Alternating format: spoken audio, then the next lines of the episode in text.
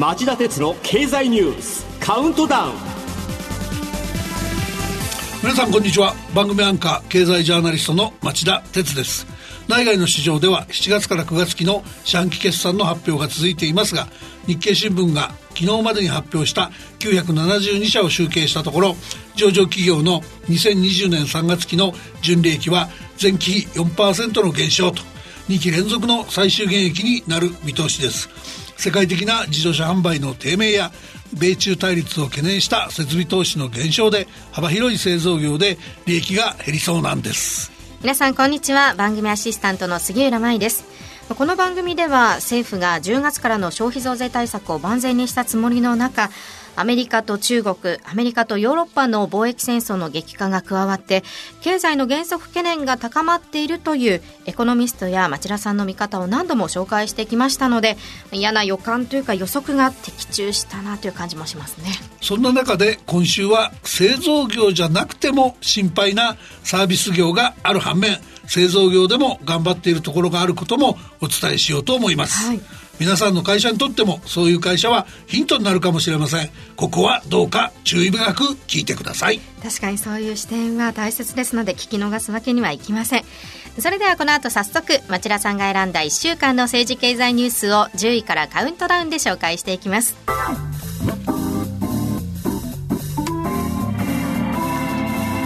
町田鉄の経済ニュースカウントダウンえー、まずは今週10位のニュースです。キャッシュレス関連の人材に特需。派遣社員に時給1900円の高級も。10月からの消費増税に伴いキャッシュレス決済のポイント還元制度が導入されたのをきっかけにして端末処理の営業などに関わる人材の需要が急増しています人材サービス大手のエンジャパンの調べではこうした営業企画営業ラウンダーの仕事で関東での募集時の平均時給が9月は1827円となり前の年の同じ月前年同月に比べて73円上がったとのことです。昨日の夕刊では都内のある人材派遣会社はクレジットカードや電子マネーを処理できる端末の営業スタッフを時給1900円で募集していると伝えてます。どこの会社ですかね。続いて9位のニュースは。イラン核査察を妨げ IAEA と対立。ウラン濃縮も再開。IAEA 国際原子力機関は昨日の特別理事会でイランが IAEA の査察官の活動を妨げたとされる問題を協議しました女性査察官の拘束疑惑などをめぐって各国からイランへの非難が相次ぎましたがイラン側はこれを否定しました。その一方で昨日イランはアメリカの制裁への対抗措置としてウラン濃縮も再開しており国際社会からの批判が一段と強まっています。ランはアメリカによる制裁への対抗措置として核合意の履行義務を段階的に提示しています。昨日は第4弾としてイラン中部の地下施設でウランの濃縮を再開した。近く濃縮度を原発燃料などに使用される4.5%程度にするとのことです。特別理事会ではアメリカがイランによる女性査察官の拘束はひどい挑発であり、このような行動は容認できず、報いを受けるべきだと非難しました。EU ヨーロッパ連合も深い懸念を表明し、将来このような事件が起きないことをイランに求めると述べた。査察は崩壊の瀬戸際にあるイラン核合意の最後の取り的な側面があるだけに非協力的な態度が続けば深刻な状況に陥りかねません。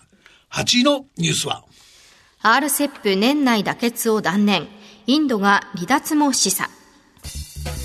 RCEP 東アジア地域包括的経済連携をめぐり日本や中国、韓国など交渉参加16カ国は月曜目標だった年内の妥結を断念しました貿易赤字の拡大を懸念するインドが関税撤廃で慎重姿勢を崩さなかったことが障害になったとのことです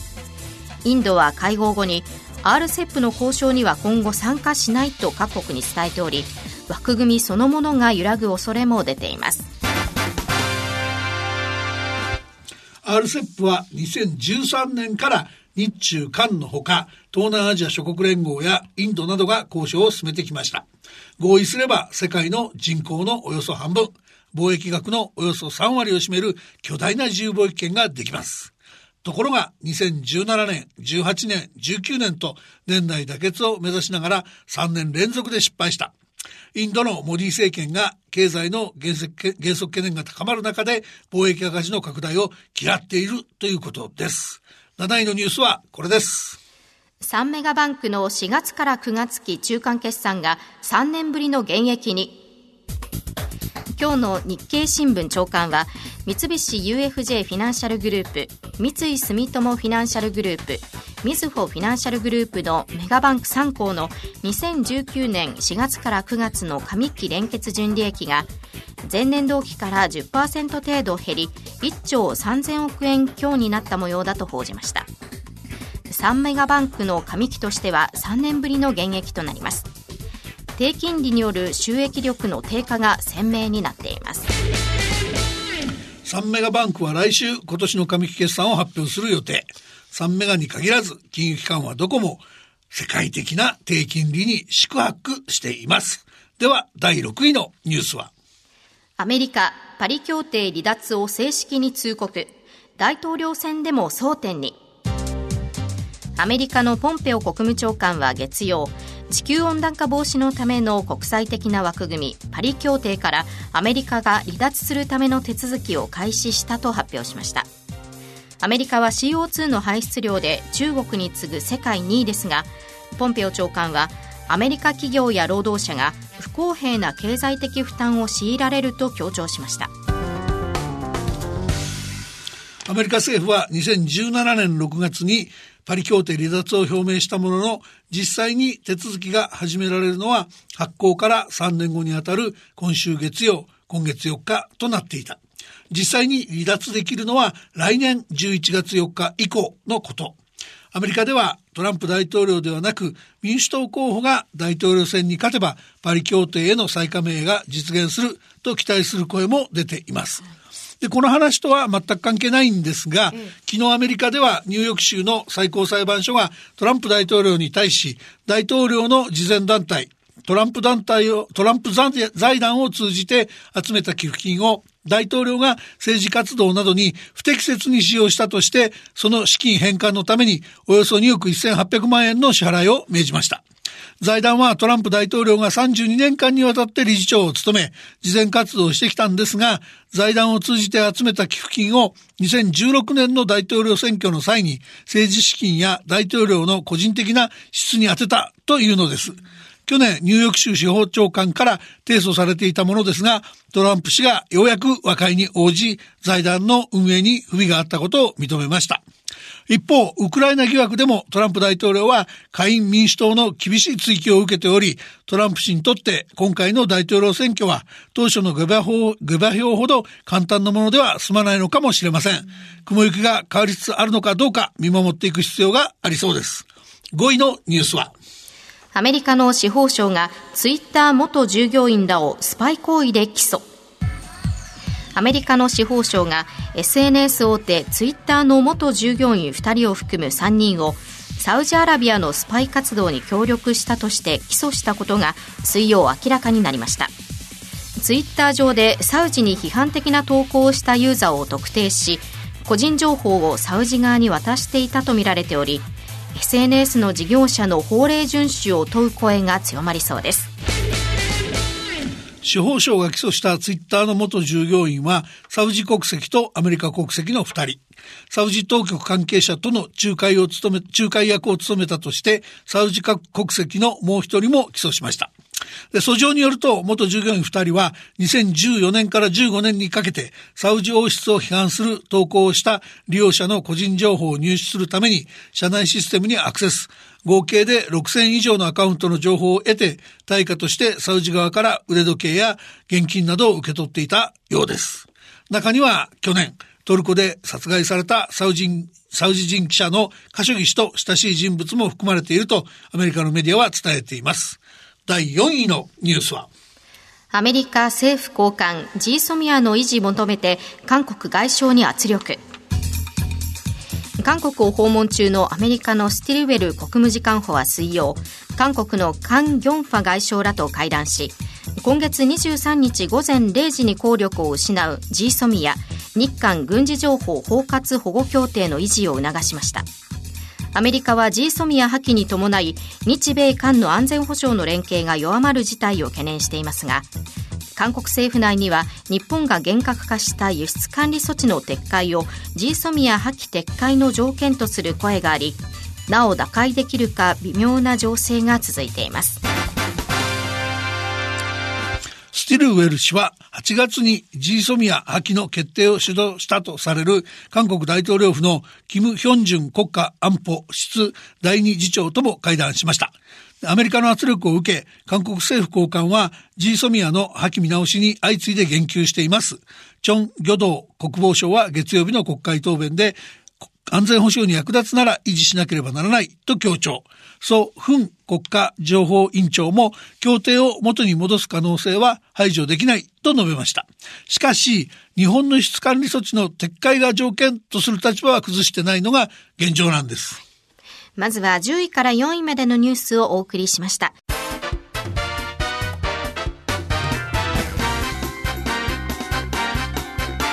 町田鉄の経済ニュースカウントダウンはい、えー、では3位のニュースはこれです。ゼロックスがヒューレット・パッカードに3兆円規模の買収を提案。アメリカの事務機器大手ゼロックスが同じくアメリカのパソコンプリンター大手 HP ヒューレット・パッカードに買収を提案しましたこれは HP が水曜付の声明で火曜に提案を受けたと明らかにしたものです一方ゼロックスは火曜に富士フィルムホールディングスとの合弁事業解消を発表。富士ゼロックスの株式売却で得た資金を M&A 合併買収に充てる考えを示していました。買収額は3兆円規模になるとみられています、えー、実現すれば典型的な賞が大を飲み込む買収になります。ゼロックスは世界的なペーパーレス化の流れから事務機器の販売が低迷し、積日の面影がありません。去年12月期の売上高は前の期に比べ4%減の1兆円にとどまった。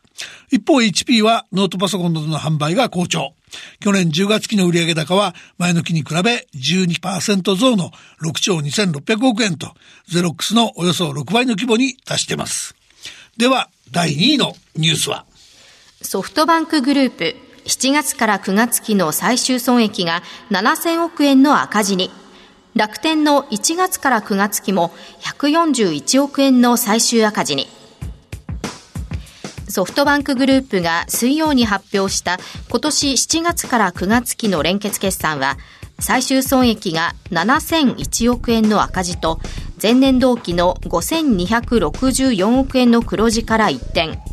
ソフトバンクグループにとって四半期決算で過去最大の赤字となりました。10兆円の資金を運用する巨大ファンドソフトバンクビジョンファンドなどのファンド事業でおよそ1兆円の損失が発生したことが響きました一方楽天が昨日発表した今年1月から9月期の連結決算も最終損益が前年同期の1079億円の黒字から一転141億円の赤字に転落しました。7月から9月期の最終赤字は楽天にとって8年ぶりのことです。杉浦さん、僕はね、ソフトバンクグループの赤字決算にどういう意味があるのか、決算発表を聞いた人は、煙に巻かれた、巻かれちゃったんじゃないかと思うんですよね。まさに私もそう思いました。町田さんがそう解釈されたのはどうしてですか？いや、だからそのソフトバンクグループの孫社長が記者会見の冒頭で、真っ赤っかだ、ボロボロ、とか、投資の判断がまずかった、反省しなければならないと切り出しながら、最後は体制に異常なしと、自信たっぷりに語り、聞き物を煙に巻いちゃったからなんですね。はい、で、そこで夕方5時45分からの町田鉄の経済ニュース深掘りでは、この決算についてソフトバンクグループの四半期決算が真っ赤に染まる。これは軽症か気になるあの会社の巨額赤字転落もと題し、どういうふうに見るべきなのか、ちゃんと解説しようと思います。はい、なので、ここは先を急ぎましょう。続いて、第1位のニュースは、トヨタの4月から9月期中間決算純利益が前年同期を3%上回るトヨタ自動車が昨日発表した今年4月から9月の上期連結決算によりますと最終的な儲けを示す純利益が前年同期に比べて3%増の1兆2749億円でした。上期決算としては過去最高水準の更新ということです。町田さん愛知県出身の私としてはこんな時でもやっぱりトヨタは強いなとまあ確かに誇らしいですよね。あの日本の製造業が総じて苦戦している現実を勘案してもトヨタの強さは際立ってます。しかしそれでもね、全く不安材料がないかといえば僕はそうとも言い切れないと思ってるんですよ。そうなんですか。どういったところでしょうか。あの100年ぶりと言われる自動車市場の大変革、自動運転や電動化といったケースへの対応はトヨタにとっても重荷。トヨタといえば、どんな時でもコストカットはお家芸だった、お家芸だったわけですけど、ここへ来てそんなにうまくいってないように見えるんですね。あの、原価低減効果を販売台数で割った1台あたり原価額っていうのを見るとですね、前期はおよそ3万7千円だったのに対し、今期はどうやら2万8千円ぐらいで止まっちゃうんだって言うんですよ。これやっぱりケースの実用化ってコストと収益の折り合いをつけるのが難しいと、そういう現れと見ることができますよね。以上、町田さんが選んだ10本のニュースをカウントダウンで紹介してきました。町田哲郎経済ニュースカウントダウ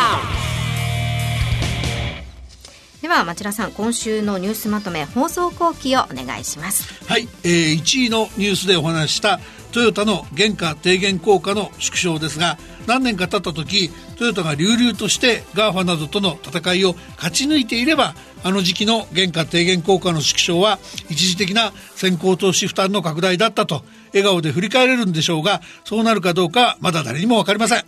向こう数年は正念場が続くと思うので日本代表企業としてトヨタにぜひ勝ち抜いてほしいと僕は思います。それではこの後5時35分からの町田鉄の経済ニュース深掘り。こちらソフトバンクの話ですね。そうですね。こちらで再びお耳にかかりましょう。それではさようなら